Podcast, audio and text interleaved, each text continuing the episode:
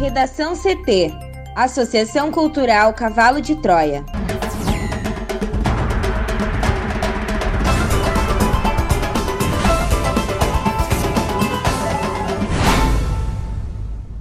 Agora, no Redação CT. Assinado o projeto de lei para a desestatização da Carris em Porto Alegre. Prefeitura de Venâncio Aires confirma a morte de criança de 5 anos por Covid-19. Nunes Marques suspende quebra de sigilo de ex-secretário executivo do Ministério da Saúde pela CPI. CPI nega depoimento virtual de Wizard que terá de comparecer na quinta-feira.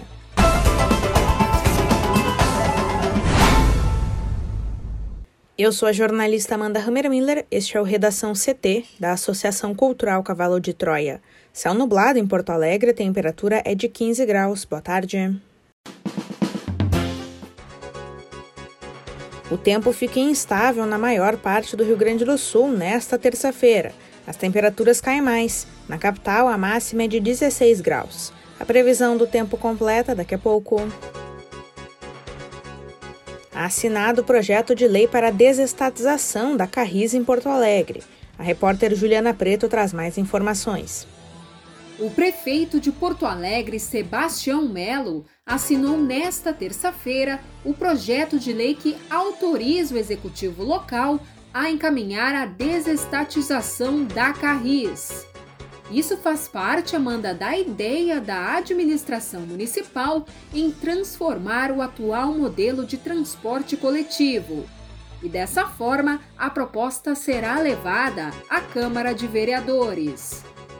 Na avaliação de Melo, a remodelação do transporte na capital é necessária porque a população, abre aspas, não pode mais ser penalizada com um mau serviço que custa caro, fecha aspas. Conforme o prefeito, ainda nesta semana serão enviados novos projetos de lei de revisão das isenções tarifárias e também, Amanda, sobre o programa de extinção gradativa da função de cobrador do transporte coletivo. No começo de junho, a Prefeitura encaminhou ao Conselho Municipal de Transportes Urbanos um valor da tarifa técnica dos ônibus na cidade, de R$ 5,20. O processo está em análise no Tribunal de Contas e a expectativa é de que na próxima semana Melo tome uma decisão sobre o valor que normalmente fica abaixo do preço técnico estipulado. Com 149 anos, a Carris, empresa pública desde 1953, foi por vários anos premiada como a melhor empresa do Brasil em transporte coletivo e foi ela que inovou na acessibilidade para pessoas com deficiência e também com ar condicionado nos ônibus. E ainda possui uma equipe de trabalho altamente qualificada. Além disso, a empresa pública também assumiu linhas abandonadas pelas empresas privadas durante a crise, como na Lomba do Pinheiro. E é válido ressaltar que todas as empresas privadas estão em piores condições do que a Carris. A justificativa para a desestatização é a impossibilidade de repassar recursos para a Carris. Entretanto, Marquesan e Melo repassaram entre 2020 e 2021 55 milhões de reais para o caixa dessas empresas. Prefeitura de Venâncio Aires confirma a morte de criança de 5 anos por Covid-19. Thaís Uchoa. A Prefeitura de Venâncio Aires, no Vale do Rio Pardo, confirmou ontem a morte de um menino de 5 anos por Covid-19. Ele tinha uma doença neurológica, conforme o município. Segundo a administração municipal, a morte aconteceu no dia 7, mas só foi confirmada esta semana.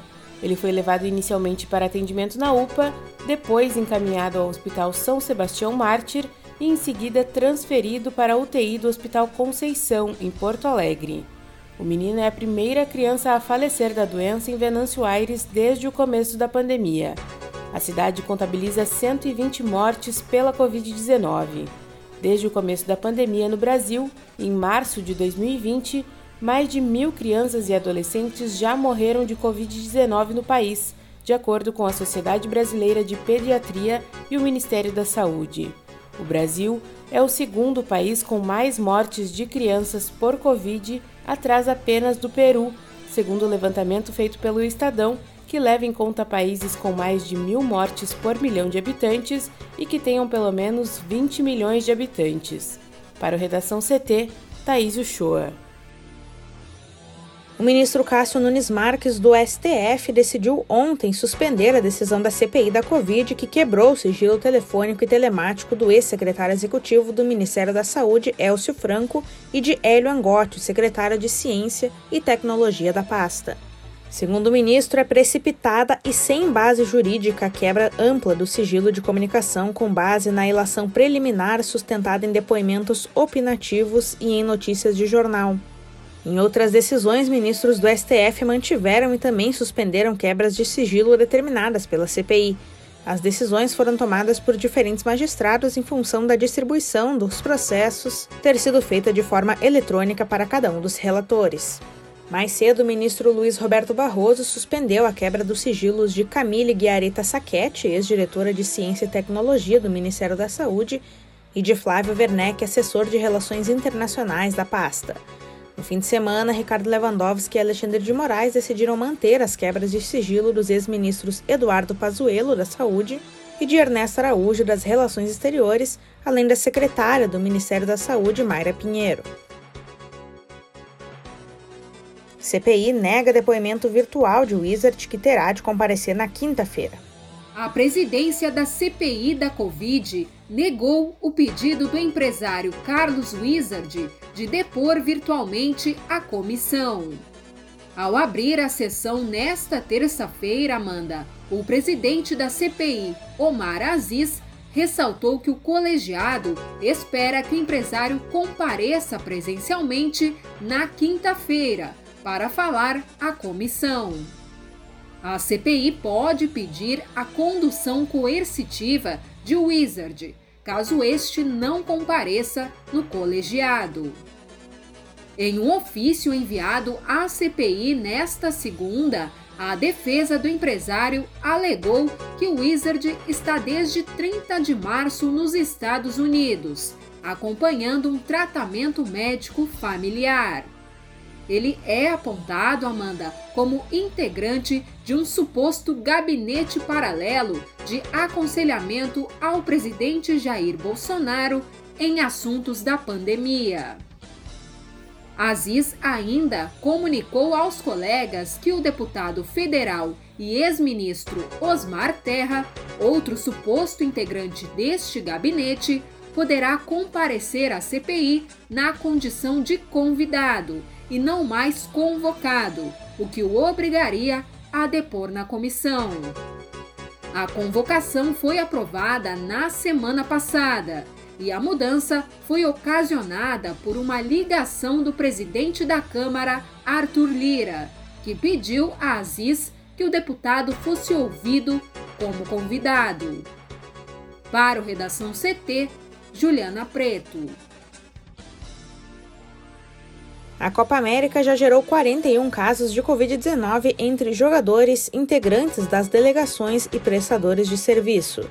Desse total, 31 foram detectados em atletas e membros das delegações e outros 10 em prestadores de serviços contratados pela Comebol. Todos os casos ocorreram em Brasília. Até agora, o Ministério da Saúde diz ter feito 2.927 testes de PCR para o torneio. Os prestadores de serviço da Comebol foram contaminados pelo coronavírus após contato com delegações estrangeiras que chegaram à capital federal para participar da Copa América. A informação foi confirmada nesta segunda-feira pelo Ministério da Saúde ao jornal Estadão. Ao menos 13 integrantes da seleção venezuelana que chegou ao Brasil na sexta-feira tiveram um teste positivo para a Covid-19 entre atletas e membros da comissão técnica. O Ministério da Saúde e a Secretaria de Saúde do Distrito Federal atuam no monitoramento dos funcionários de hotéis que mantêm contato com delegações estrangeiras. Além da Venezuela, outras seleções também registraram casos de coronavírus. Na seleção boliviana, por exemplo, são quatro casos positivos. Os jogadores não participam do duelo de estreia da Bolívia contra o Paraguai em Goiânia. A Copa América deste ano foi transferida para o Brasil depois que Colômbia e Argentina desistiram de sediar o evento por causa da pandemia do novo coronavírus. No caso colombiano, a questão foi agravada por uma crise social. A vinda do torneio para o Brasil foi fruto de um acordo entre a Comebol e o governo do presidente Jair Bolsonaro, intermediado pela CBF. Na semana passada, o ministro da Saúde, Marcelo Queiroga, minimizou a ocorrência de casos positivos da doença entre membros das delegações estrangeiras. Segundo ele, a situação faz parte. Antes, em seu segundo depoimento à CPI da Covid no Senado, Queiroga já havia dito que a realização dos Jogos no Brasil não trazia risco adicional ao país em relação à pandemia. O ministro, que não foi consultado antes da decisão do governo de sediar o torneio, disse não caber ao Ministério da Saúde interferir na realização da Copa América por se tratar de um evento privado. No Redação CT, agora previsão do tempo com Juliana Preto. E a terça-feira terá tempo instável em parte do Rio Grande do Sul. No entanto, Amanda, a chuva deve ser fraca e isolada, e em pontos do litoral norte, da Serra e da região metropolitana. O dia deve ser de sol apenas no noroeste do estado, e de acordo com a SOMAR Meteorologia, a previsão para as demais áreas do território gaúcho é de céu nublado, intercalando com períodos de sol entre nuvens. E o frio não deve dar trégua. A temperatura mínima do estado hoje foi registrada em São José dos Ausentes, na Serra, com 3 graus. Já a máxima de 24 está prevista para Vicente Dutra, no norte gaúcho. Aqui em Porto Alegre, a máxima desta terça deve ficar em 16 graus. Já amanhã, quarta-feira, será mais um dia nublado na maior parte do Rio Grande do Sul. Há condições para chuva em forma de pancadas rápidas e isoladas no norte gaúcho e na serra, e pode gear apenas na campanha e na fronteira oeste. Redação CT. Apresentação Amanda Hammermiller. Colaboração Juliana Preto e Thaís Uchoa. Uma produção da Associação Cultural Cavalo de Troia com apoio da Fundação Lauro Campos e Marielle Franco. Próxima edição amanhã. Boa tarde.